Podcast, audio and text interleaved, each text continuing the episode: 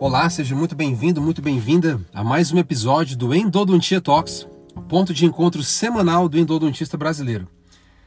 E para este episódio de número 22, eu conto com a presença, com a participação do nosso amigo, vizinho aqui de Curitiba, de Ponta Grossa, no Paraná, o professor, o doutor Murilo Borges, diretamente dessa cidade maravilhosa, acadêmica, evoluída, que é Ponta Grossa.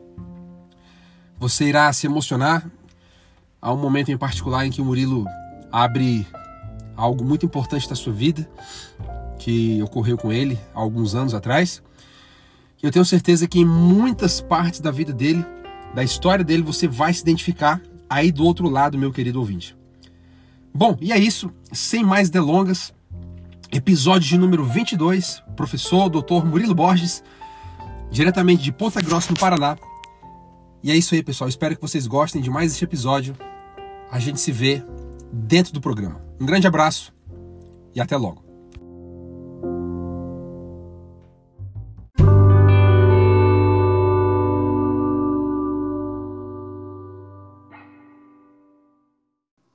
Muito bem, pessoal. Sejam muito bem, muito bem-vindos, todas bem-vindas ao episódio número 22 do ponto de encontro semanal do endodontista brasileiro.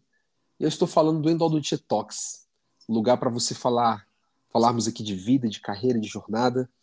E para este episódio de número 22, como você já me ouviu falar na vinheta de abertura, recebo aqui um super endodontista clínico, professor de graduação, pós-graduação, ele vai falar um pouco sobre isso, e meu vizinho de Ponta Grossa.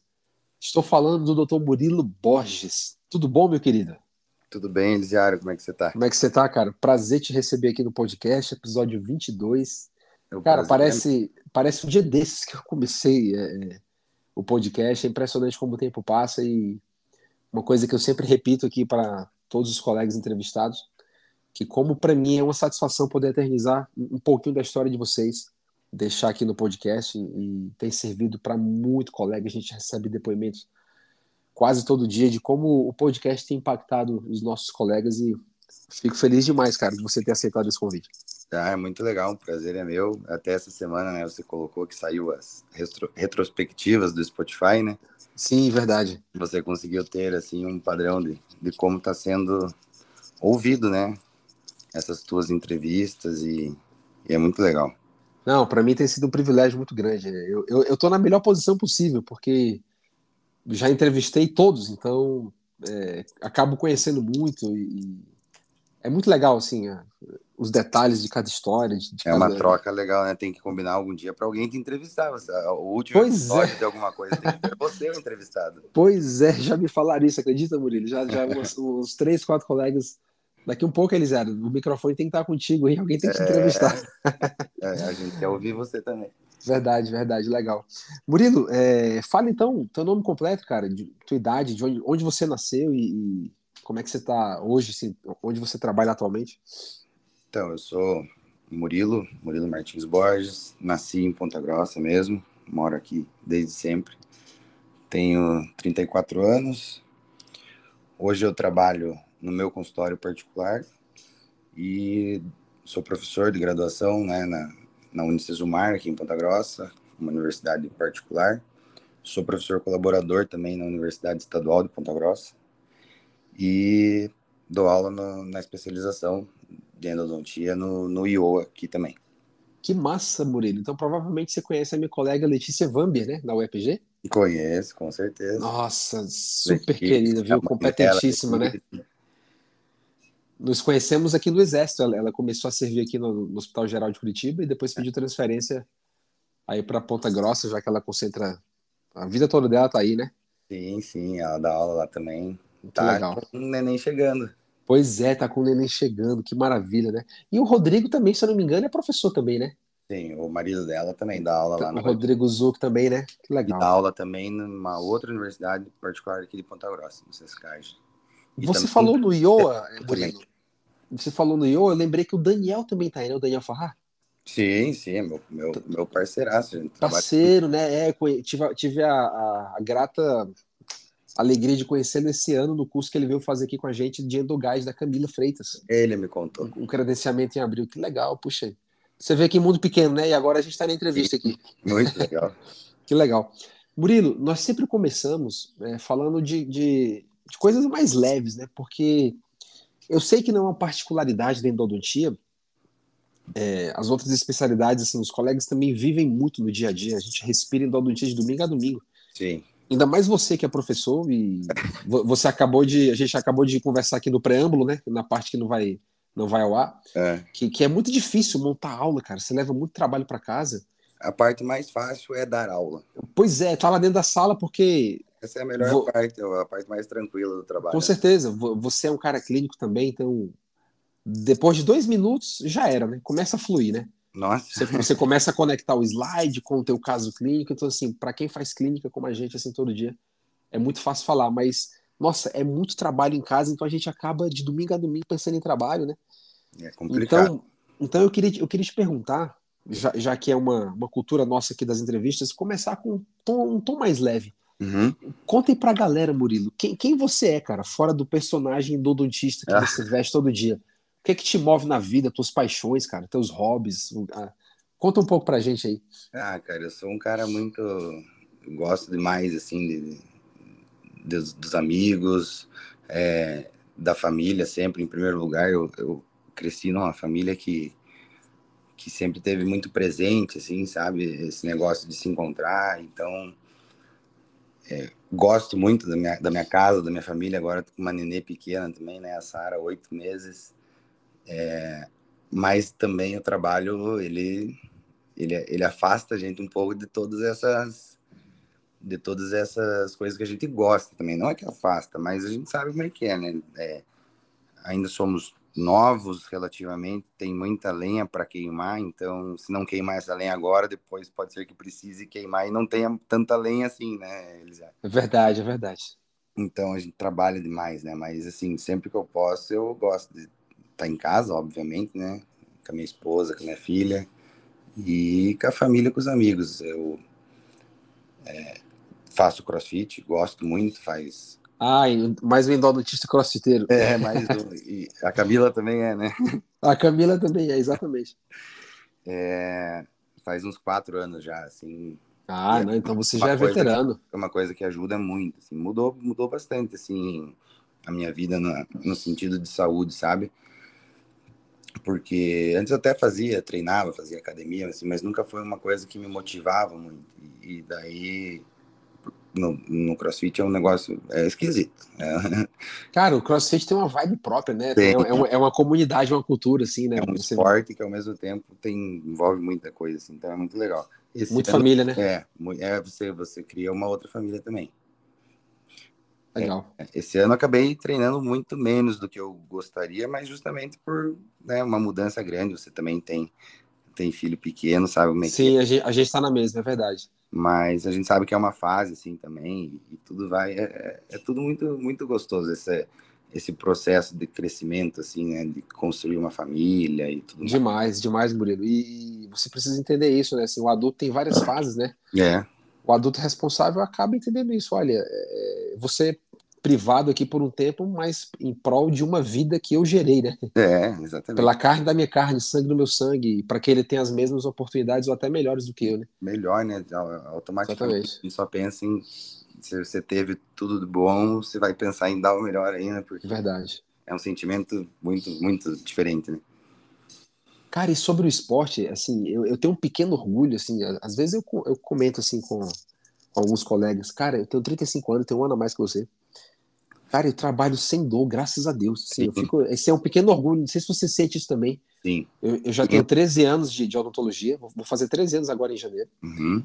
E eu, eu, carrego esse pequeno orgulho. Cara, eu trabalho sem dor. Eu, eu, chego em casa bem. Assim, a gente chega cansado, né? Cansado. Mas, mas o cansaço né? é pelo esgotamento, mas, mas dor não, entendeu? E eu vou te falar que eu tinha, eu já tava nesse ponto, assim, bem, bem dolorido. Entendi. Antes do crossfit. É, então tem aquela história né, que o pessoal fala, não, crossfit só machuca, né? É, mudou muito. Sim.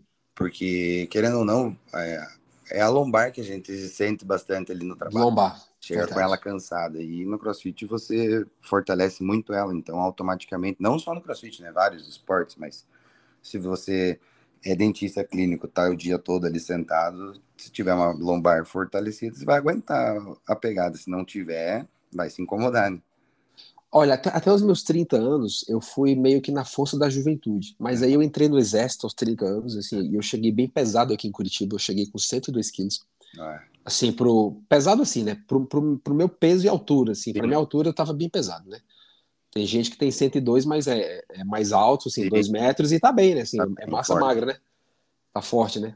Mas eu cheguei bem pesado e, e depois do exército, aí comecei uma mudança, assim, comecei a correr. Eu fui, eu fui corredor, assim, amador por um tempo. Os, os meus primeiros três anos aqui em Curitiba eu corria bastante. É. Aí depois enjoei, cansei de correr, e aí fui fazer tênis e musculação. É. E hoje em dia eu tô na musculação e no jiu-jitsu. Legal. Eu dei, eu dei uma paradinha no tênis, eu percebi que eu ia ferrar o meu manguito, rotador do lado direito. Ele pega, né? É, não, eu senti que ia dar errado. Não, vou parar, vou parar um pouco, vou, vou, fortalecer mais, daqui um pouco eu. Depois volta, né? De, é, depois eu volto pro tênis. É, o esporte tem uma importância assim que qualquer um, né? Qualquer esporte, né? O importante é achar alguma coisa que eu, eu sempre falo assim, até com conversa com os amigos, às vezes alguém que não faz nada fala, cara, tem que fazer alguma coisa, pelo menos. Entende? Não precisa ser crossfit, não precisa, mas tem que. Não tem como você achar que você vai chegar, vai ter uma velhice boa se você passar a vida inteira sem fazer alguma atividade física. Não tem, a, a, conta não fecha, né? Não fecha, não, não tem como. Esses dias eu estava vendo assim, o quanto que o quanto que tava, tava lendo que o, o quanto que a massa muscular depois de certa idade te previne de nossa muitas coisas, muitas coisas mesmo. Até quando é, vamos vamos supor né toda essa fase da, da covid teve muita é, gente que se de repente tivesse se cuidado um pouquinho mais teria não estava preparada né para receber a covid né? passado né? disso né às vezes a Verdade. própria falta de massa muscular não deixou certas pessoas estarem aí é verdade não isso é verdade muita gente foi pega de surpresa, não, não de surpresa, né? Foi pega desprevenida, né? É, e não tava. Poderiam estar melhor de saúde, né? Então, e como a gente sabe que né, não tem previsão nenhuma do dia da manhã, então quanto não, mais não prevenido tem. tiver, é melhor, né? Porque... Melhor. Assina embaixo, irmão. e Murilo, fala agora um pouco da, da tua vida no Odonto, cara. Como foi os primeiros passos? Onde você estudou? Quanto tempo de formado você tem? Conta um pouco pra galera aí. Eu me formei em 2011 né, aqui no, no Sescage, em Ponta Grossa, faculdade particular. Ah, cara, igualzinho, eu também formei em 2011, tá vendo? Tem é. muita coisa semelhante aí. É. Me formei em 2011, assim, eu entrei em, em odontologia sem muita, assim, não, não tinha um, um sonho pronto, já preparado, sabe? Era uma profissão que eu achava legal, assim, nunca, não, não, não foi falado sobre isso na minha infância, na minha adolescência, ah, eu quero ser dentista, não, não tinha isso, sabe? E, e daí entrei e foi toda aquela aquela mudança assim de da fase de, de entrar na faculdade, né? São ciclos assim muito legais e, e eu não, não tenho vergonha de falar, eu falo para meus alunos assim, eu não tenho vergonha de falar, não gostava de estudar, nunca gostei de estudar, né? Na época de colégio, assim, eu fazia o que tinha que fazer, mas assim não, não tinha aquela sabia que eu poderia dar muito mais, tinha gente dando muito mais, mas eu, eu, eu ia indo. Aí quando entrei na faculdade, eu vi que, não, preciso, preciso estudar, porque senão eu não saio daqui nunca mais, né? Independente, o pessoal tem, né, essa história aí de, é, tinha muito, acho que agora até diminuiu um pouco, mas na época que eu entrei, ah, faculdade particular, pagou, passou, e não é assim, se, se a faculdade for boa, meu amigo, se não estudar, você fica lá pro resto da vida pagando, não sai de lá né? Então lá eu aprendi a estudar um pouco mais e, e... mas tinha bastante dificuldade, Zé, porque odontologia é difícil, né? Muito. É a muita tua, a tua também era integral também? Integral e, integral, né? e, e, muita coisa, assim, chegava na hora de, de acabava deixando em cima da hora para estudar para a prova, assim, também era conteúdo demais, falava, meu Deus do céu, é muita informação, né? O aluno, ele sai, eu falo para meus alunos, vocês saem, é, desgastados por ter que aprender tudo. Claro que tem gente que vai seguir uma, uma vida aí de um clínico geral muito bom, mas para ser um clínico geral muito bom, você vai ter que estudar de tudo um pouco pro resto da vida. Né? Nunca vai parar de estudar. Eu fui descobrindo isso ao longo do tempo. E, mas assim, eu vejo que é muito difícil quando você tem que aprender a odontologia inteira, basicamente. Tem que aprender tudo para sair e daí depois vai ver o caminho que você vai seguir, né? É mais ou menos assim que funciona. E, e sem e... falar que a gente entra muito novo, né, Murilo? Muito novo. Muito imaturo, né? Nossa, muito, muito. Então, pelas minhas contas, você entrou também com 18 por aí, né? É, 18 anos. Eu também. 18 anos e, nem sem saber direito o que queria fazer. E daí aquele primeiro ano complicadinho, né? Nem fala de dentro direito. É, não, é, é, é, um ano e meio, é um ano e meio de ciências básicas. É, e daí eu, nossa, tava ali, mas foi indo, sabe? Foi indo. Eu demorei para me apaixonar pelo que eu tava fazendo. Mas como não tinha nada de segundo plano também, ah, vamos. Né? E aquilo que eu digo, você também você se forma, você não é obrigado a seguir, você pode ter outras oportunidades na vida, né? Sempre tem, nunca é tarde para nada, eu costumo falar. O cara que fazer, o cara resolve, ah, eu quero fazer medicina, mas eu só vou terminar com 60 anos. Beleza, se, se você estiver vivo aos 60, você tem uma opção de escolha, ou estar vivo, ou estar com 60 anos médico, ou estar com 60 anos sem ser médico. Então, a idade que você vai terminar não justifica, né? Cara, e, e uma vez que tu entrou, assim, é, além dessa dificuldade de estudar, você teve alguma outra provação lá dentro, assim, com, com compra de material, de instrumental, de de se achar na, facu na, na graduação mesmo, assim, de alguma dificuldade com algum professor? Cara, não, foi muito tranquilo, assim. Tranquilo, né? É, graças a Deus eu tive ajuda dos pais, é. Eu até estava falando com uns alunos formandos agora recentemente, alguns com aquela ideia já assim de, nossa, eu preciso trabalhar, preciso trabalhar, preciso trabalhar, porque, né, eu, eu quero que meus pais não precisem me ajudar mais. Eu comentei assim, eu falei, se, se você tem como ter ajuda dos seus pais, aproveite, né? Porque eu sou a prova disso. Meus pais me ajudaram demais. Meu pai, minha mãe, meu padrasto, minha madrasta, né? meus pais são separados há muito tempo. E então assim foi tranquilo para material. Minha turma era muito boa, já tinha alguns conhecidos, então assim foi a, a faculdade nesse sentido ela foi foi tranquila. Era só a minha tanto que eu peguei essa responsabilidade. Quando eu entrei, minha mãe falou assim: filho, por favor, pelo menos é, não reprove por falta, não faça, não faça esse tipo de coisa. Estude, tente se dedicar o máximo possível. Então eu levei isso assim a sério no sentido, não, eu preciso, o mínimo que eu tenho que fazer é corresponder passar, agora, né? Passar em todas as disciplinas e, e, e, vamos ver o que acontece, né? Então, é, nesse sentido, foi tranquilo, assim, graças a Deus. E ainda lá dentro, Murilo, já, já te pegou de cara assim? Já, já foi amor à primeira vista com a endodontia? Como Pe foi? Pegou, pegou. É engraçado. Pegou já? É, é Conta essa história aí. É engraçado porque, assim, eu tive o primeiro contato ali com cirurgia no paciente, assim, não gostei muito. Aí, a dentística. E é uma coisa que eu já imaginava que ia ser bem legal, porque você já sabia imaginar, não, o dente tá quebrado, você vai lá e reconstrói o dente, né?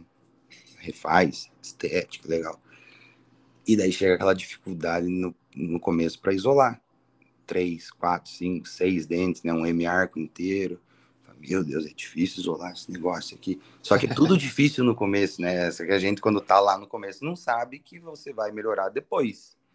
Né? Mas já começa aquelas mini frustrações. Né? é difícil aqui, não sei se eu, não sei se eu vou conseguir. E foi indo. Aí quando chegou a renda e eu vi que isolava um dente só, aquele negócio me chamou a atenção. Falei, opa, já é mais fácil de isolar.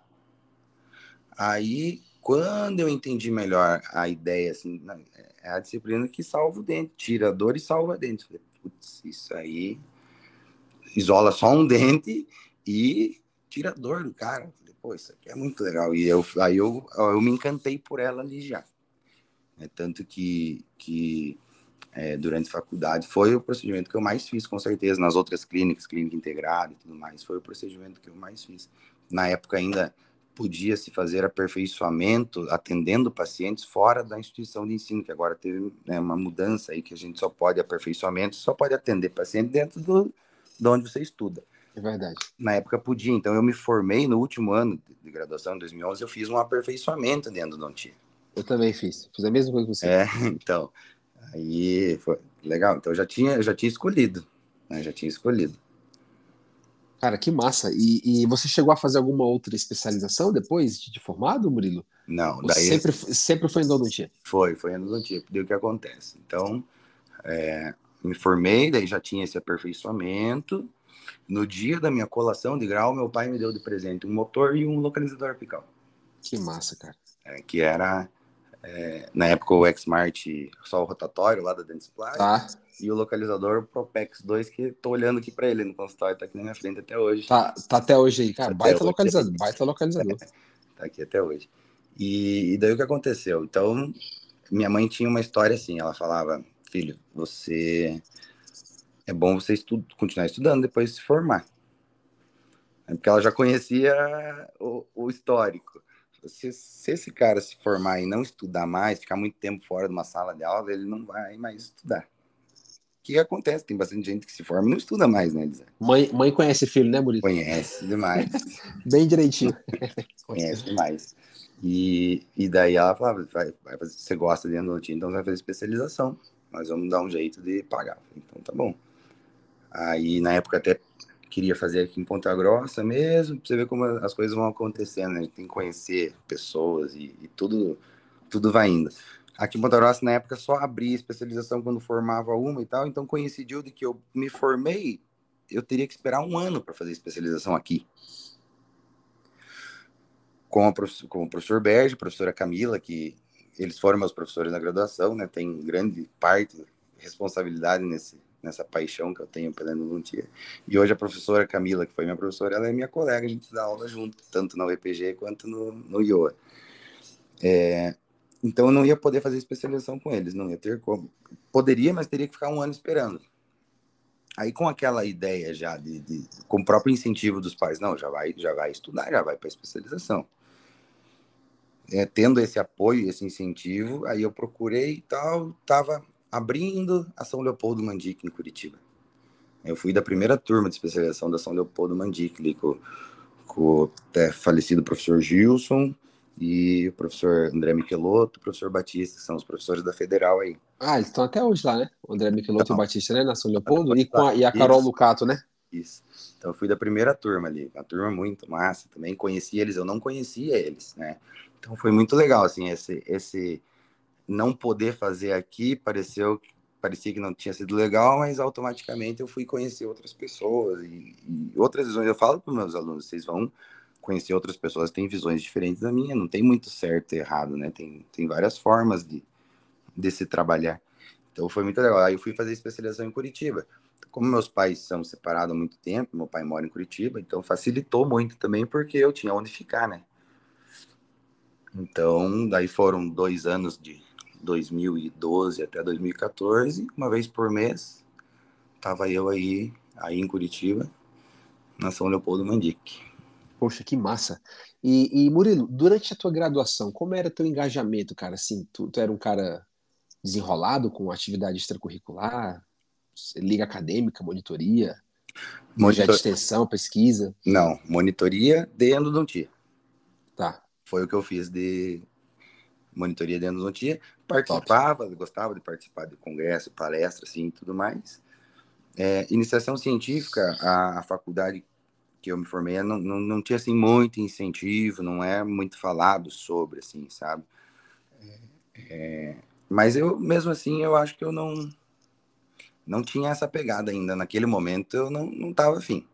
Entendi. Eu queria, eu, eu, eu, a minha cabeça era, a minha cabeça era me formar, me formar, conseguir sair dali da faculdade, né? Que era é uma grande vitória. Os alunos falam assim, nossa, a gente tá festando, tá aproveitando, faz...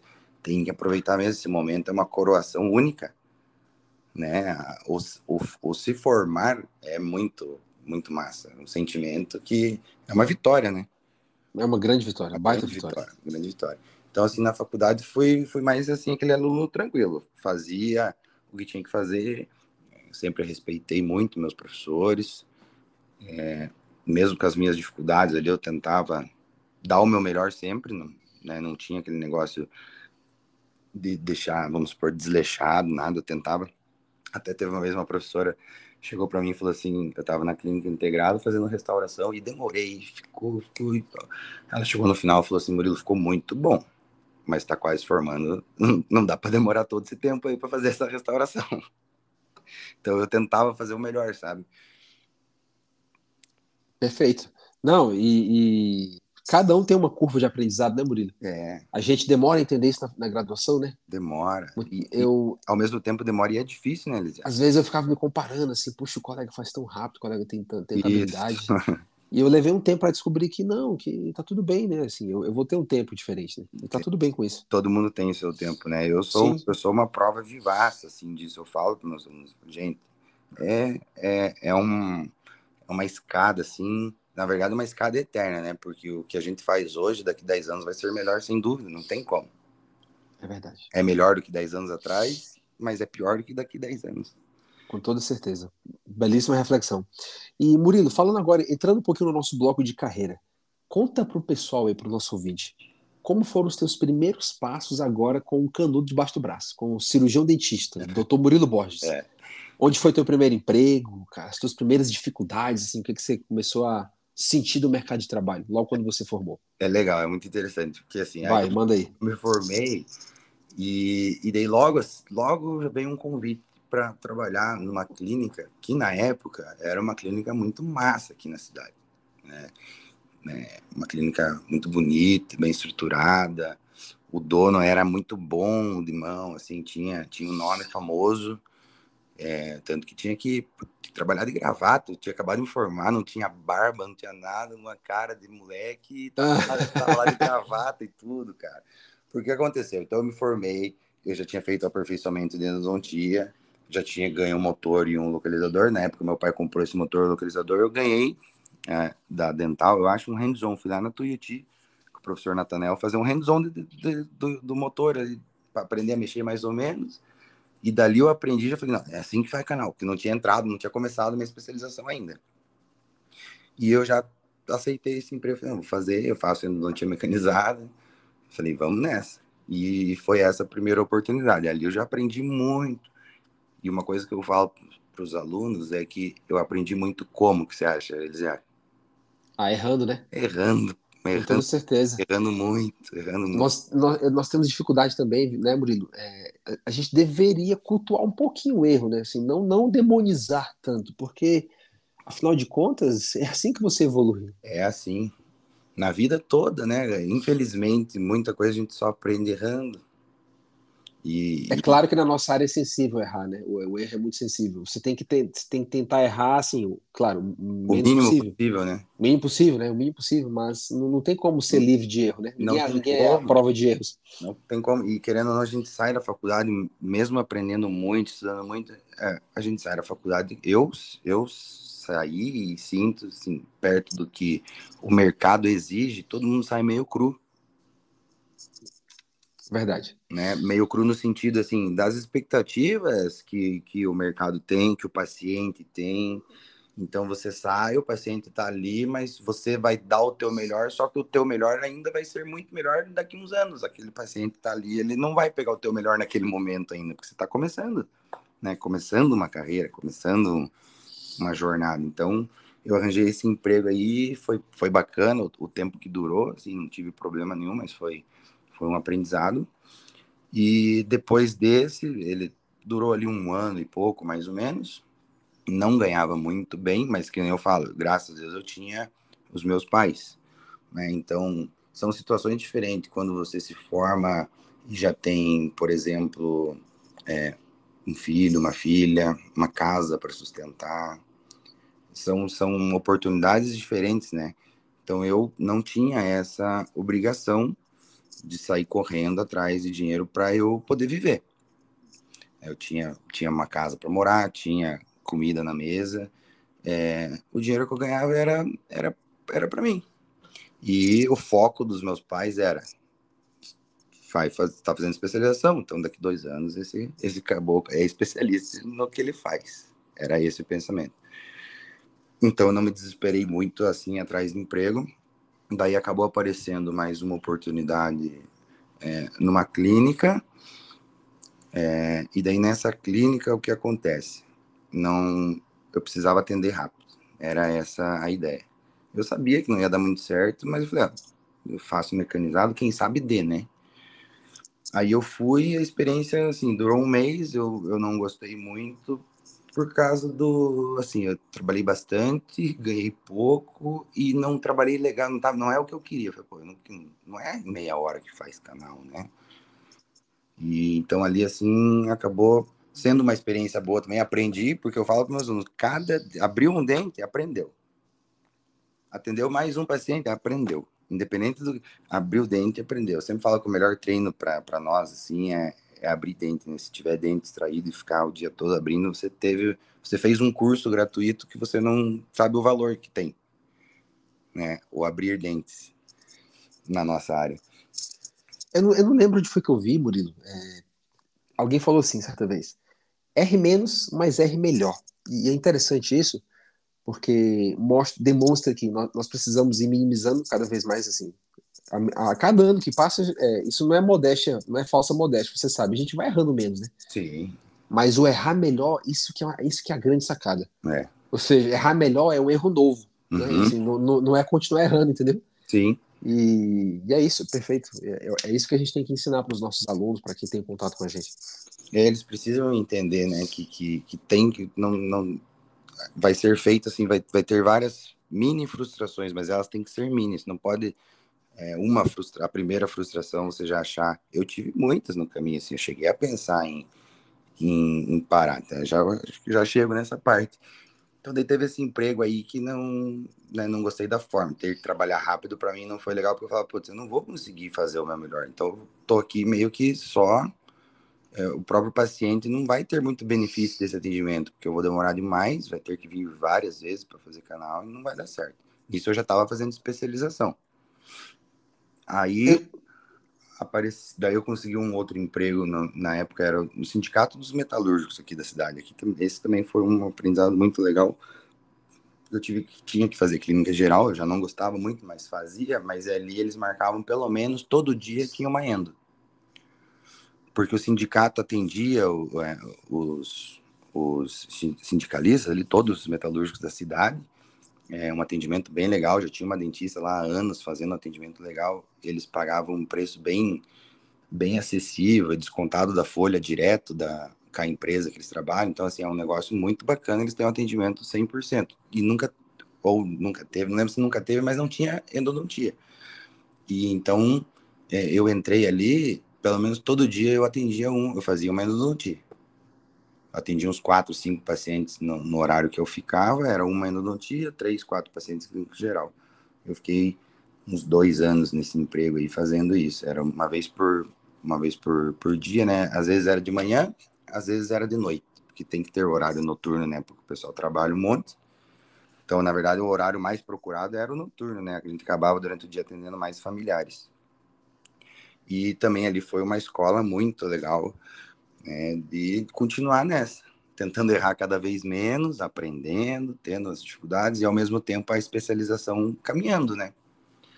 Porque ela demora, você vai indo também, é, é uma soma de coisas, né? Eu, eu, eu percebi depois de muito tempo que a minha vida mudou mesmo a hora que eu arranjei trabalhos que me fizeram fazendo odontia de verdade com uma frequência maior. Aí Aí você aí fica bom.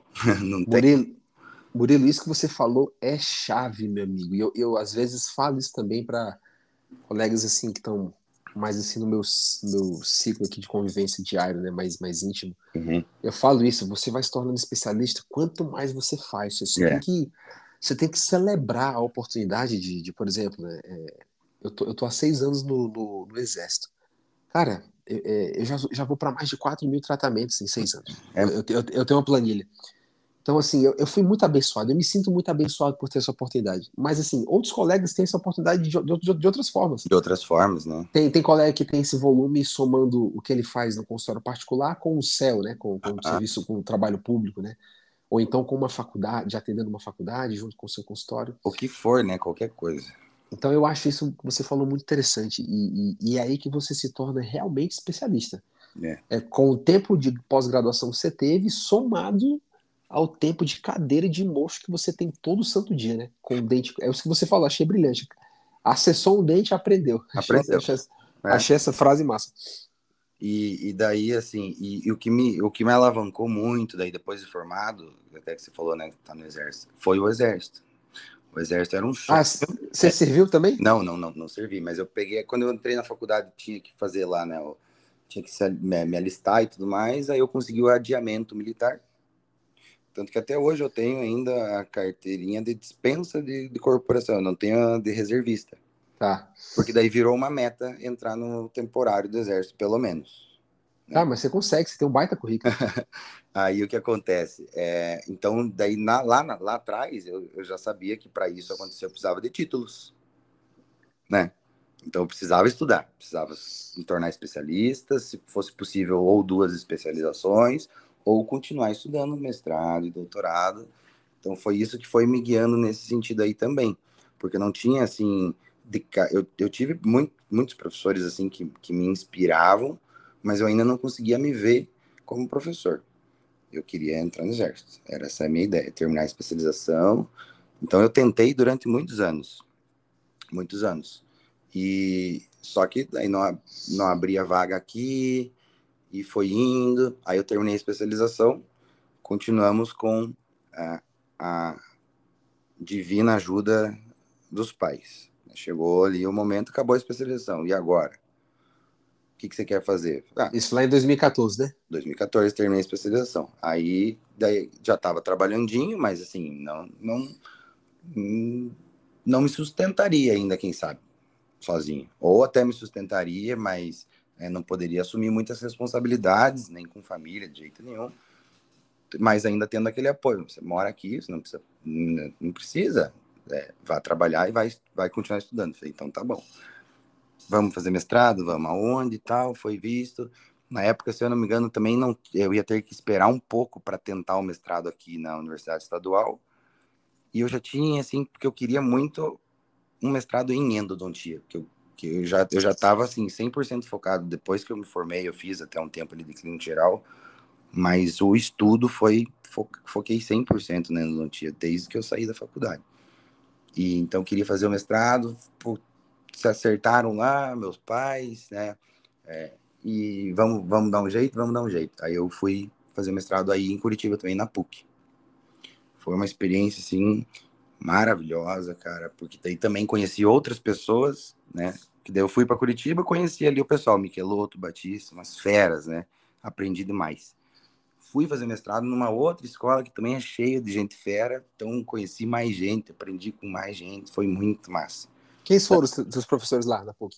Putz, na PUC tem muita gente, o professor Alexandre Kovalzuk, o Everdan Carneiro, que foi meu orientador, né, Ulisses, Fernando, é, professora Vânia, nossa, tem muita gente boa, a endodontia da PUC é muito bem servida, muito bem servida mesmo, nossa. muito massa. E daí lá foi mais um. Então, assim, foi mais um. Foram é, um ano e meio, toda segunda e terça eu tinha aula. Então a gente precisa, segunda e terça. Toda segunda e terça. Então, para fazer esse tipo de coisa, você precisa de tempo também, né? Então, sei lá, se lá, lá atrás eu tivesse arranjado um empregão assim que pagasse bem e trabalhasse bastante, já quem sabe você já não, você não tenha tempo para fazer essas outras coisas, né? Porque daí você já está ali, já está trabalhando, quem sabe você se ausenta de fazer um mestrado e continuar estudando, porque, putz, já tá. É, é difícil ter esse tempo, né? Toda segunda e terça, você abrir uma, um ano e meio da tua vida, toda segunda e terça, e ir para outra cidade estudar, não é tão simples assim, né? Não, não é, nunca é. Tinha ajuda, graças a Deus, pagavam, me, né, me, me favoreceram nesse sentido, mas eu tinha que estar tá lá. Não adiantava Você tinha que fazer a sua parte, né? não adiantava Verdade, tinha, tinha que corresponder.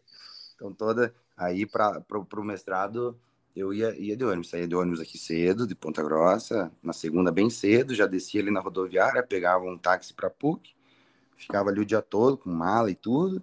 Aí meu pai me buscava no final do dia, ia para casa dele. Aí toda segunda-feira a gente jogava bola junto. Foi uma, uma coisa legal assim que foi o mestrado fez a gente poder jogar depois de muitos anos junto futebol, né? Porque meu pai sempre morando lá e eu aqui, tem essa essa distância, né?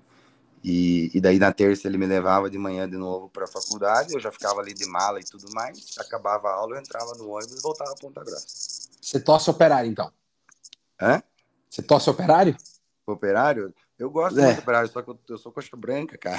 Coxa branca. Ih, tá sofrendo, né? Oxe, já, já tô cascudo já. Como é que chamam os torcedores do, do Operário? Fantasmas? É, É, o, é o o- fantasma, né? É, o fantasma, operariano.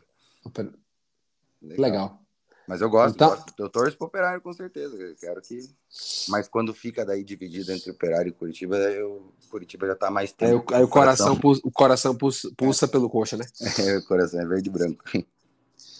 Cara, que, que legal, Murilo, a tua trajetória. Então, então, em 2014, tu já entrou no mestrado, então. Daí, Isso? 2015.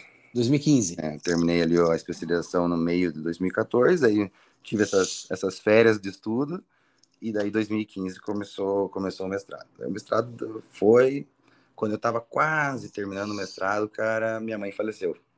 Ai, meu Deus. É, minha mãe faleceu, assim, não, não tava doente, não tinha nada, foi fazer um exame e deu ruim. um troço assim que aquilo ali me pegou, eu falei, putz, agora complicou tudo. Durante um exame? Foi durante o exame, passou mal, e daí acabou Ai, meu Deus. acabou tendo um, acidente vascular bem, bem sério, assim, comprometeu legal, não, não teve jeito. Ficou umas duas semanas internado, mas não, não teve como. E nessa época, daí tava, o que aconteceu? Nessa época, então, eu trabalhava razoavelmente pouco, vamos dizer assim, né? com qualidade, mas pouco, porque ainda não tinha, assim, uma dependência de, de, de precisar ralar muito para poder, pelo menos, sobreviver, né?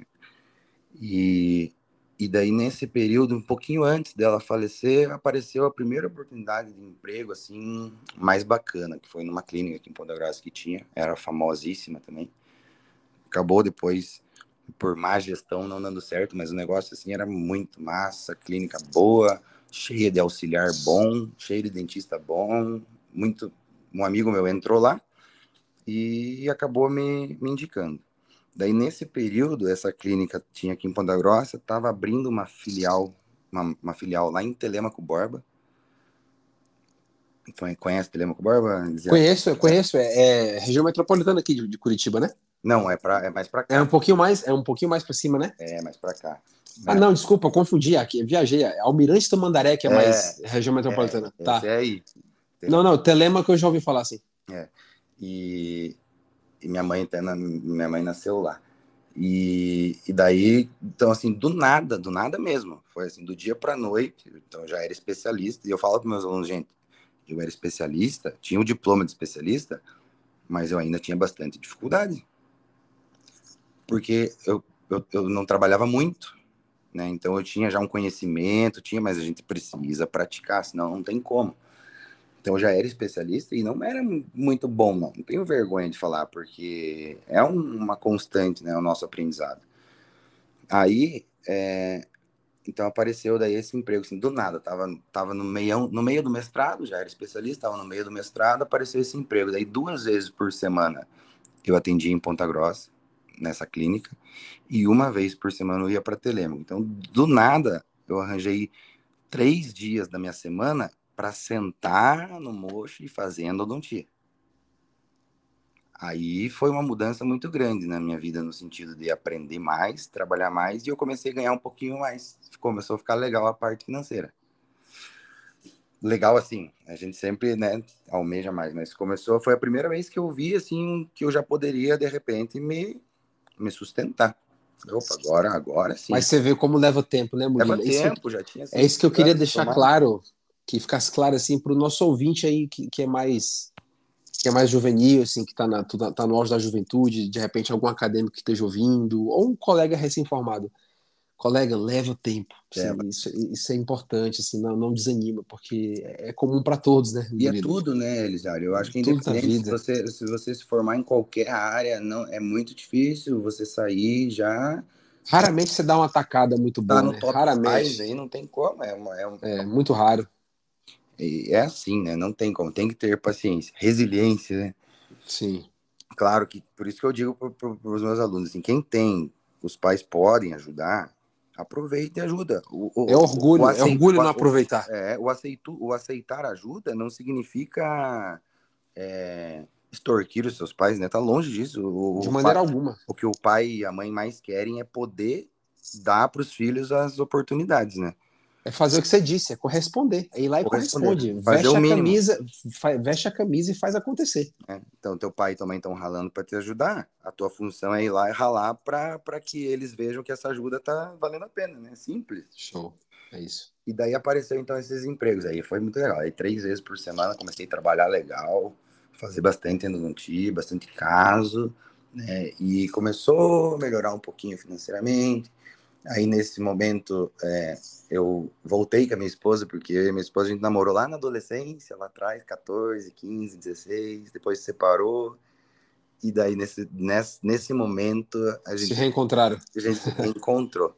que legal. Parece que tudo se encaixa, né, cara? Porque daí Com certeza. Daí num momento desse aí nessa fase que tava começando a ficar legal de novo, um dia minha mãe foi me levar porque a, a clínica lá de Telemaco tinha um motorista que levava a gente para lá. Então a gente se encontrava na clínica aqui de Ponta Grossa e de Telemaco para ir para Telemaco, o motorista levava a gente. Então, minha mãe me deixou ali na clínica para eu ir para Telemaco trabalhar. Foi ali a última vez que eu vi minha mãe viva, vamos dizer assim. Puxa vida. E eu tava lá em Telemaco, tava prestes a atender o último paciente, minha esposa me ligou, minha, na época, né, minha namorada, me ligou, falou que tinha acontecido um negócio, não quis falar muito, já fiquei nem consegui atender direito esse paciente. Aí eu voltei, cheguei em casa e já tava toda essa história montada, já todo rolo, já na época eu cheguei, eles já estavam iam operar ela para para abrir mesmo ali, né, o crânio para dar uma, porque senão ela morria ali assim mesmo. Descomprimir, né? É, então cheguei nesse quadro aí já. Então foi, foi ali, foi um negócio complicadíssimo na fase que eu estava melhor, melhor da carreira, mais feliz, né, quase terminando o mestrado, hum, ela não, não, não esperou para ver. Aí, nessa fase, ó, até dá uma, dá uma enroscada na voz aí, cara. já faz tanto tempo, mas é. nunca, acho que nunca envelhece, né? Essa tristeza, né, Murilo? Jamais, sinto saudade dela todo dia. Daí, nessa fase, entra é, o professor Verdun da PUC, foi meu orientador. São coisas pequenas, às vezes as pessoas nem sabem o tanto que, que significa, né? Eu lembro que daí, putz, foi numa ela ficou esses, esses dias aí doente, eu não fui pro mestrado, claro, umas duas semanas, daí ela faleceu, se eu não me engano, uma sexta-feira, aí foi toda aquela, aquela tristeza, final de semana terrível, assim, aí eu não sabia nem que, não sabia mais nada, né, o que fazer da minha vida, eu falei, putz, perguntei, falei com meu pai, falei, pai, mestrado? Falei, não, vamos terminar lá, então já tá, já tá quase terminando. Falei, então eu vou pra aula segunda já. Não vou ficar fazendo o que aqui, né? Aí cheguei lá na PUC, entrei na sala, o professor Verdun olhou para mim e falou, o que você tá fazendo aqui? Né, claro, primeiro me abraçou, né, fez, é, é, me seguiu, uma, seguiu o manual, né? É, me consolou, me consolou ali, mas daí uhum. olhou para mim e falou, o que você tá fazendo aqui, cara? Falei, ué, tem que terminar isso aí, né? Pesquisa tá em andamento. Já ele falou, pode ir embora. Falei, como assim? Ele falou, pode ir embora. Eu não quero te ver aqui durante uns três meses. Vá descansar tua cabeça, vá. Depois, depois você termina. Vê que coisa. Ah, que, mara que maravilha, né? Vê que coisa. Aí eu falei, tem certeza? Ele falou, sim, você não tem cabeça nenhuma para isso agora, não tem porquê, não vai mudar nada. A pesquisa espera um pouquinho e vá para casa. Na hora que estiver melhor, você volta. Aí teve Nossa, essa, que maravilha. Essa fase legal. Que atitude. É. Daí depois, daí eu continuei com esses empregos aí. Né, fiquei um, uma semaninha ali de, de luto. O luto é eterno, na verdade, mas depois que eu tenho que, tenho que seguir a vida, né? Não tenho o que fazer. Eu achei que ali poderia ser o fim do mundo para mim. Tinha, na minha cabeça, era um dos maiores medos que eu tinha, era perder minha mãe. Um dos maiores medos desde, desde pequeno, assim. Eu tinha uma loucura, às vezes eu, eu acordava de noite, ela ficava brava eu ia, eu ia no quarto para ver se ela tava respirando. Botava o dedo no nariz, assim, perto do nariz dela, para sentir se tava saindo ar ou não, cara. É coisa de filho, né? Isso. Coisa de filho. Tinha um medo, um medo teve. Então, assim, daí do nada o meu maior medo aconteceu. E daí, sei lá, eu tenho uma, uma coisa, assim, tinha uma coisa muito massa com ela e eu sinto que ela me impulsiona até hoje. Falei, não, então eu não posso, porque se eu ficar aqui em casa chorando, eu, eu, né, eu vou morrer também. É verdade. Depois você construiu, construiu sua família também, e agora. É, é, a, é, a, continuidade, né, Murilo? É isso aí, ficar doente. Aí, aí, eu fui, né? Eu fui, fui voltei a trabalhar e tudo mais. Nesse, nesse meio tempo aí também, essas clínicas aí acabaram dando problema por, por falta de gestão. Eram clínicas maravilhosas, mas faltou gestão. Aí um cara que também é especialzaço na minha vida, aí de Curitiba, Dr. Jacques Luiz, tem uma clínica ali no Mercedes. É, ele ele estava envolvido aqui na compra dessa clínica, ia virar sócio da clínica daqui, ele começou a dar rolo aqui, ele falou para mim, falou, você quer ir uma vez por semana lá para Curitiba fazer canal na minha clínica? Falei, cara, aceito. Aí também mudou minha vida demais, mudou minha vida demais. Deparou as clínicas daqui, eu comecei com o Jax uma vez por semana em Curitiba, é, atendendo com instrumento bom, sempre me forneceu material de primeira, e, e aí era além, era quase toda segunda, cinco, molar, e, e sessão única, grande parte deles, trabalhando legal. Aí eu aprendi demais. Foram seis anos indo para Curitiba uma vez por semana. E Caramba, nesse... e começou que ano isso aí, Murilo? Cara, esse começou em. Eu até tenho. Vou ver aqui, eu tenho anotado até hoje, porque foi. Era uma, uma lista de, de pacientes. Nesse mesmo tempo eu consegui vários empregos assim de de, de endo delivery daí. Eu fiquei, porque eu saí dali, da, da, da clínica que eu trabalhava, ó, em 2016 eu comecei no JAC. 16? Ah, caramba, até, até ano passado então você estava... Até ano passado eu estava indo. Uhum. Você vindo, que interessante, cara. Tava indo. E daí foi assim, daí eu fiquei, e daí terminei o mestrado, trabalhando daí com esse pessoal, então eu tinha umas duas, três clínicas aqui em Ponta Grossa que eu ia delivery, né? Levava minha mochilinha, minhas coisas, fazia canal para eles. E, e a clínica do Jackson em Curitiba. Esse é interessante quando você fala dos dados, né? Que você tem a planilha. Eu não tinha muito atrás, mas nesse período aí de 2016 até o ano passado, é, eu esses tempo atrás resolvi contar, parei no meio porque cansei, mas já tinha Cansou. mais de mil casos. Cara, que é muito massa isso, né? Muito massa. Para você ver que você fala, pô, mas foi, foram mil casos e a gente ainda pode melhorar, né? Imagina pode. você já fez quanto? Ainda tem margem para melhorar. Um dia você vai estar com 10 mil, 15 mil casos. e, e, com certeza, quando você estiver lá fazendo esse caso, você vai estar melhor do que quando você fez o seu primeiro, né? É, é automático. Cara, eu tenho uma coisa comigo, Murilo, que eu, eu, eu, eu, eu repito isso para mim, para que eu nunca me pegue é, acomodado. Eu, digo assim, o meu, a minha melhor endo é a de amanhã. É. Muito o, meu melhor, o meu melhor canal é o de amanhã. Vai não ser ainda, né? Não, não foi. É, cara, porque senão você se acomoda naquela radiografia linda e, é. de, depois você, você, você, deixa a peteca cair. Não dá para se iludir, né? Não dá, não dá, não dá. Não dá. Ainda mais endodontista, né? Nossa, não dá. O que, o que é que destrói o endodontista, o endodontista? Um 34 com três condutos, entendeu? É, é. Acabou, acabou contigo, meu amigo. É, você já sabe que vai ser dali para mais duas, três sessões para para instrumentar tudo direito, para é vencer curvatura. Basta um pré-molar desse, né? Nossa, é muito difícil. É o terror. Eu, eu acordo todo dia pensando que, que ele não venha. É, é o dente que eu mais respeito, cara, é pré-molar. Olha, pré-molar tem que, tem que ir com calma. O retratamento, né? Eu dei, eu dei aula de retratamento essa semana na especialização. Falei, pessoal, retratamento Sim. é perigoso, retratamento é complicado. É, respe, respeita os retratamentos, né? Complicadíssimo, né? Alguém ali, independente de como fez, já condensou, botou cimento. É, é pior do que canal calcificado, sem dúvida nenhuma. Murilo, já que a gente falou muito de endo agora nesses, nesses minutos aí atrás, é, conta um pouco pra gente, cara. Quem são as tuas maiores referências assim, de endo assim, que você carrega no coração? Pô, é toda essa galera aí que passou na minha vida, cara. Sim. Todo mundo. Né? O professor Berge, o professor Camila, que foram os primeiros, e depois todo mundo que foi passando. Todo mundo passando, assim, são referências demais. Legal. Hoje a gente conhece outros e, e vai, assim, mas acho que pela convivência, né? Que nem agora, recentemente, eu fui para São Paulo fazer o curso da microscopia com o pessoal lá do, do, do Endo Group, lá, o professor Mário Zuolo, Daniel Carvalho. Cara, por falar em microscópio, eu, vou deixar o elogio agora é, eternizado no podcast.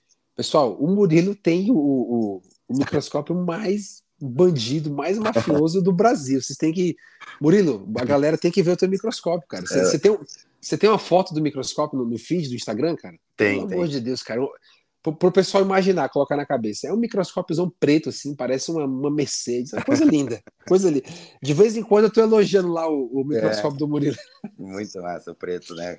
Cara do céu, pelo amor de Deus. Essa opção há muito tempo atrás, né? Cara, que estilo esse teu microscópio? Até conversei com ele, disse que foi assim de um, de um cliente que, que ele só tinha o branco, né? O pessoal da, da, da Aliança só tinha o branco, daí uma vez um cliente falou, não, eu, eu vou pintar o meu, vamos dar um jeito. Daí eles já começaram a, a ver essa possibilidade de vender, vender preto também. Cara, pelo amor de Deus. Que daí eu fui fazer esse curso lá em São Paulo, conheci o pessoal que eu já conhecia de nome, obviamente, mas nunca tinha visto. Então, assim, dois dias intensos ali de, de, de hands-on com o microscópio então você estava daí... falando sobre é, o Endogroup lá, né? Os dois dias de, de é, E daí ali já viraram referência para mim também, né? Hoje eu converso com eles. No, fui no SBendo aí recentemente, semana retrasada, lá em Fortaleza.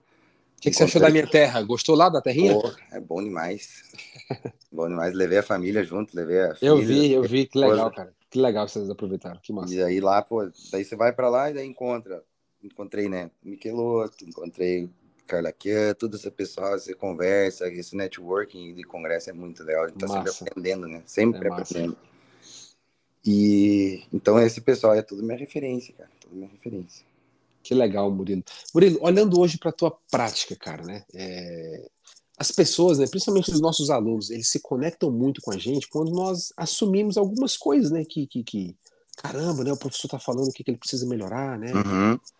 E, olhando para tua prática hoje, cara, o que que tu acha assim que tu ainda precisa dominar como endodontista? Eu vou, eu vou te dar o meu exemplo também, assim. Por exemplo, eu preciso mais de parendodôntica e, e, e remoção de instrumentos. Para mim, isso é um desafio. Ah, com certeza. O que, o que, que pro Murilo, assim, o que, que você olha hoje para você? Você ah, gostaria de estar tá melhor? Dentro de tudo isso aí também que você falou. É, como assim, eu, o microscópio veio recente né, na, minha, na, minha, vida, foi esse ano, então todo esse tempo aí, toda essa história foi indo, aí depois eu entrei no doutorado e, e comecei a, a, dar aula também, estava no Sim. doutorado, já comecei a dar aula. Maravilha. É, mas ainda fazendo o delivery. Tá. Fazendo delivery, fazendo delivery. Aí chegou um momento, é, eu resolvi vender um carro que eu tinha lá. Era, é, a gente vê, os sonhos vão, vão mudando aos poucos, né? Tinha vontade de ter um carro legal e tal, consegui. Aí deu a pandemia, esse carro que eu tinha comprado por um valor X, ele aumentou muito o valor do que eu tinha pago, né? Por causa da pandemia aconteceu isso. E então chegou o um momento ali que eu e eu sempre com aquele sonho assim, pô, eu quero meu consultório, tá na hora já do microscópio, quero meu consultório, quero meu cantinho. E o carro ali eu dirigindo ele ali e sonhando que eu precisava, né, arranjar dinheiro para montar uma consultório. Foi indo, foi indo, até que um belo dia alguém né, me botou na cabeça, é, veio assim aquele negócio, falou, vou vender esse carro, então, não preciso andar com esse carro. Se esse carro praticamente dá para montar o meu consultório, não faz sentido eu ficar andando com ele. Ele não me dá dinheiro, só me dá despesa e o consultório vai me dar dinheiro, quem sabe, para poder comprar outro carro de novo, né? Perfeito. Aí, aí, eu troquei de carro, então eu troquei de carro, vendi o carro, montei o consultório. Então faz pouco tempo, faz três meses que eu tô com a microscopia, que até então eu não trabalhava. Né? Depois que comprei o microscópio, eu descobri que eu não tinha enxergado nada até então nesses outros, nesses últimos anos. Cara, é isso, isso é muito massa. Você não se torna mais crítico com o trabalho, Bruno? Nossa, eu tô demorando Você começa, mais demorando mais, você começa, caramba, eu deixava passar isso daqui? É. Né? Você se pega, ele às vezes fica meia hora só limpando a gota só da, no da istmo. do canal. Não, só no istmo, cara. Só no istmo de pré-molar você fica meia hora. É quem, quem dirá no, no, no, na mesial de molar inferior, mesial de molar superior. É muito massa, né? É muito legal. assim. Então, abre-se abre outro mundo. É, então, assim, dentro disso, putz, parendodonte, que é uma dificuldade, mas, assim, é uma dificuldade porque eu não sou muito da parte cirúrgica. Se eu tiver alguém é, normalmente as, todas as que eu fiz até hoje, alguém fez junto comigo, a parte cirúrgica, né? É como eu faço também, junto com o Buco. É, abrir o retalho, tudo, aí fica legal. Eu gosto ali da, da, da, da parendodôntica, assim, não tem problema.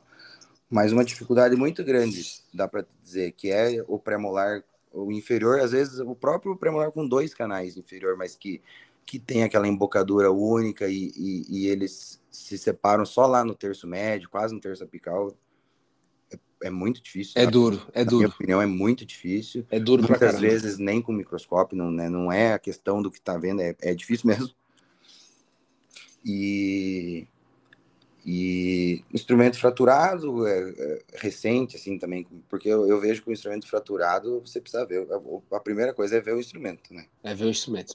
Você não vê, você não vai tirar só, se tiver muita sorte daí. Então, faz como faz pouco tempo que eu comecei a ver os instrumentos, é, é uma coisa que eu preciso melhorar muito, com certeza. É, remoção Show. do instrumento, é, a dificuldade nesses pré-molares, mas esse pré-molar aí, eu, eu tenho tanto é, receio dele, assim, que eu, eu torço tanto para ele não vir, que ele é. anda não vindo.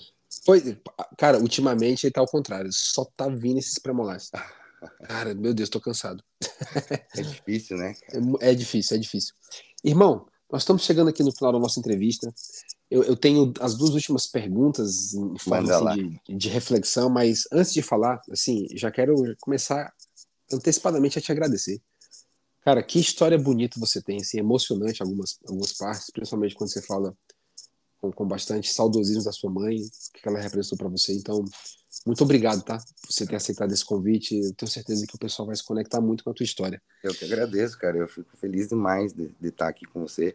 Até ontem tava no, no, teve um encerramento ali do, de fim de ano do pessoal da especialização.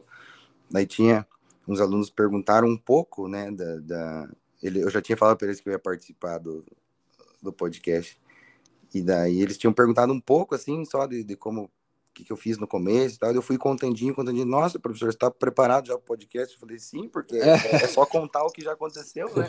Sim, sim. Não precisa se preparar, né? Já tá. Não, é, a, a conversa flui, né, Murilo? Flui, tá na ponta da língua. Manda Cara, lá. mas vamos, mas vamos lá. A primeira pergunta, assim, pra gente fechar. Cara, quando você se olha no espelho hoje, assim, eu digo, eu, eu falo de um espelho imaginário, né? Uhum. Se, se, isso fosse possível, né?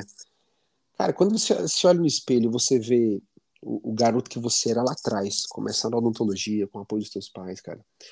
E, e, e pro homem que você se tornou hoje, cara, um homem de família, um pai, marido, empresário, né? A gente tem, a gente tem que se tratar assim, nós somos empresários, né? Sim. Nós temos uma carreira, temos um empreendimento, temos um negócio. Você sente orgulho, Murilo, do que você conquistou até hoje, cara? Das perspectivas que você tem pro futuro? Muito, muito, muito. Orgulho e tipo assim, a gratidão é eterna, né, por toda a ajuda que eu tive. Então, assim, minha mãe não tá aqui mais para eu retribuir, mas eu vou, eu tento, né, eu vou retribuir para minha filha, vou retribuir às vezes para o filho de uma outra pessoa que um dia eu precisar de uma chance, uma oportunidade que tiver ao meu alcance de dar, né? A gente tem que estar tá sempre. Então, assim, eu sou um cara grato demais, grato demais. É, tive motivos aí no meio do caminho para para virar um revoltado às vezes, né? Ficar, pô, a vida é triste, a vida é cruel, então consegui superar, eu sou grato demais e, e, e tenho orgulho, sim, nossa, tenho, tenho orgulho, não, não, acho que todo lugar que eu passei, é, eu não saí brigado de lugar nenhum. Maravilha. Não saí falando de lugar nenhum e acredito que, que então assim essa impressão que a gente deixa porque é passageiro, né? Você se forma, você vai arranjar um emprego, provavelmente você não vai ficar nesse pro resto da vida, então você tem que tratar bem ali todo mundo e fazer a tua parte para que para que quando você saia, é, as, as, portas têm que ficar abertas, né, Elizar? Boa, boa. Não, você sempre tem que deixar uma porta aberta, que o mundo é muito pequeno, né, Murilo? Muito, muito, muito, muito. E agora a, a última pergunta, também uma, uma, uma, uma, cena, assim, uma reflexão. Você falou que você, você vinha de ônibus, né, de, de Ponta Grossa para Curitiba. Isso, uhum. Quanto tempo mais ou menos dura essa viagem, Murilo? A de ônibus, ela na época durava umas duas horas. Umas duas horas. Ah, provavelmente hoje é a mesma coisa, né? Ah, hoje tá um pouquinho pior a estrada, né? Ficou um pouquinho complicadinha sem pedágio ali. Acho que tá demorando um pouquinho mais. Demorando um pouquinho mais. Beleza, vamos colocar aí umas duas horas. Umas duas horas e meia, três horas. É. Cara, eu vou, eu vou te colocar numa cena imaginária. Imagina que você, por algum motivo, você precisa fazer essa mesma viagem você ficou sem carro e você precisa é. vir aqui para Curitiba, você tem que vir de ônibus. Uhum. Você senta na janela. No corredor, você, na verdade, senta ali um, um recém-formado uhum. e ele descobre que é o Murilo Borges. Uhum. Caramba, uhum. é, o, é, o, é o professor Murilo do Instagram. E ali ele começa a conversar contigo. Cara, se isso fosse real e você tivesse aproximadamente essas três horas com esse recém-formado, o que, que você falaria para ele, cara? Que conselhos você daria para esse cara? Que vai, que vai tentar sugar tudo que ele puder ali de ti. É. Né? É, é, eu ia falar primeiro, assim, é, é, não se cobre tanto no sentido de, de se comparar, não se compare com os outros, primeira coisa. É, porque é muito fácil de se frustrar. É, hoje ainda, se, eu for me comparar com grandes pessoas que eu tenho como referência ainda, eu posso me frustrar hoje. Nesse momento que eu tô, eu posso me frustrar, porque, mas eu preciso seguir, eu preciso seguir um caminho para chegar lá onde eles chegaram, né? Tudo tem seu tempo. Então, a primeira coisa que eu falaria é assim, é, não, não se comparar muito com os outros, focar é, no que você quer lá na frente. E, assim, quem me conheceu no, no, no colégio, no ensino médio, deve achar engraçado eu falar isso, mas tem que estudar. tem que estudar, né? Não dá para parar de estudar o, o, o ir para a carreira docente. Então, quem me levou para a carreira docente, sem querer, foi o Exército, porque eu estava em busca primeiro de títulos, né? E acabei que não entrei no Exército e, e segui a carreira docente. Eu sou apaixonadíssimo por, por ensinar, assim, é muito, muito massa. Mas quem sabe se eu não tivesse seguido essa carreira, eu não teria estudado tanto. Então, provavelmente, se eu não tivesse estudado tanto, eu não estaria aqui. Tem que estudar. Se você escolher uma área só, se você escolher duas, três, quatro, vai dar mais trabalho ainda, mas tem que ser bom. Para ser bom, tem que praticar e estudar. Só praticar não adianta, só estudar não adianta. Tem que fazer os dois. Ah, essa é a minha, a minha concepção, né? Porque aí você vai ficando bom. E, e ser resiliente nesse sentido de, de, de aceitar as oportunidades, é, de entender, tentar sempre entender o lado do outro, no caso, se você é contratado, você tem que entender o lado de quem te contratou, você tem que entender o lado do paciente sempre que está é, ali. É, ele é o, o, principal foco da nossa carreira, né? Sem paciente a gente não, não é ninguém. E, e é isso. Eu acho que é, eu fui um exemplo assim de que eu tive muita dificuldade, ele assim achava muito difícil, pô, prótese, prótese é difícil pra caramba, né? Estudar prótese, a matéria é gigantesca, é, detalhe e tal. E eu escolhi uma área que eu, hoje, se você pedir para eu falar alguma coisa prótese, eu não tenho é, propriedade nenhuma mais, assim. Então eu fui lá e foquei numa coisa só. Mas se você vai focar numa coisa só, você tem que ir para dentro dela mesmo, né, Elizar? Tem que ir. Não adianta assim, ah, eu só vou fazendo. Certeza. É, eu só vou fazendo odontia. Tá, mas e faz quantos anos que você não lê um artigo? Que você não, né, não, não vai no congresso? que você não troca ideia com outras pessoas, que você não procura aprender. Eu digo, ontem eu estava falando na aula pessoal lá, às vezes é, pode ter muita gente por aí com título de especialista que né, deu uma parada na questão de estudo, se acostumou com aquela rotina, tá dando certo, dando certo. O cara é especialista há 15 anos atrás, às vezes ele não está agitando a solução irrigadora até hoje. Verdade. Né, porque ele não sabe. É verdade. Senhoras e senhores, com vocês, Murilo Martins Borges. Acertei, né? Acertou. Cara, muitíssimo obrigado mais uma vez. Assim, eu, eu, repito isso que eu falei no começo, porque eu adoro essa, essa, essa frase. Assim. É, a, a, minha obsessão ultimamente é essa, é eternizar histórias. E tenho um privilégio muito grande de recebê-los aqui. E nós temos agora mais uma história eternizada, a sua. Então, daqui a 5, 10, 15 anos, esse podcast vai estar tá vivo, vai estar tá de pé, as pessoas vão estar tá ouvindo a tua história, vão, estar tá falando de você, vão estar contando o que aprenderam contigo, quando escutaram como você venceu o passamento de sua mãe, como você venceu, vim aqui para Curitiba para mestrado, para trabalhar seis anos aqui na clínica do Mercedes. Cara, muito obrigado e um voto meu particular, olha, que Deus te abençoe muito. É, espero que a gente tenha a oportunidade de se encontrar né, pessoalmente, né? Deus. Somos vizinhos, né? Caramba, Sim. né? Isso é a coisa mais fácil do mundo, né? A gente vai, se encontrar vai, vai, ou em Ponta Grossa ou aqui, né? Vai acontecer. Quem vai sabe, acontecer se tudo der certo, eu, eu vou estar no, no, no evento que você está organizando aí. Isso, o Endol do Tia Talks ao vivo. É. Com toda certeza. Tudo der Murilo, certo, eu vou estar aí.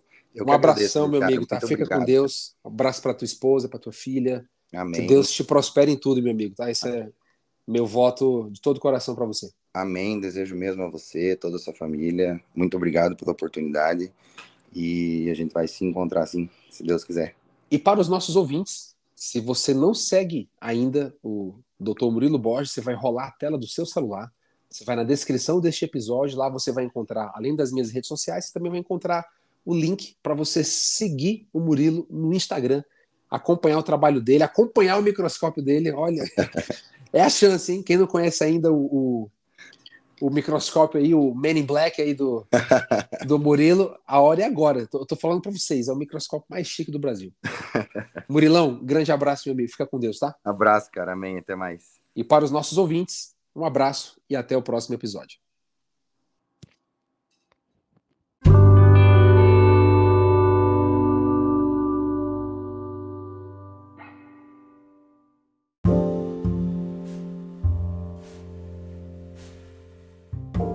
Você acabou de ouvir mais um episódio do Endodontia Talks, ponto de encontro semanal do endodontista brasileiro para falar de tudo um pouco, de vida, de jornada, de carreira, da nossa vida profissional, dos perrengues, das situações, daquilo que vencemos, daquilo que erramos e aprendemos.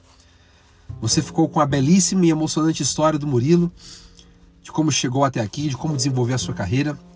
Eu tenho certeza que agora que a sua história está eternizada aqui no podcast, você vai conseguir aproveitar muitas lições e aplicar também na sua própria vida. Não menos importante, como falei dentro do episódio, siga o Murilo no seu, Insta seu Instagram. Está aqui na descrição deste episódio, juntamente também com as minhas principais redes sociais. E claro, em Dodontia Talks ao vivo chegando, pessoal. 9 de março, Hard Rock Café Curitiba. Nós temos um ponto de encontro para tirar este podcast do ar, da internet. Tirar da internet, tirar do papel e colocá-lo na vida real. Você encontra aqui na descrição um cupom especial de 10% de desconto para você garantir a sua, a sua inscrição. E quero lembrar, mais das metades das vagas já foram vendidas e vai ser incrível aqui em Curitiba próximo ano. É isso, meus queridos. Eu aguardo vocês. Então, na próxima semana, para o episódio 23, o penúltimo episódio da primeira temporada do Endodontia Talks. Um grande abraço e até o próximo episódio.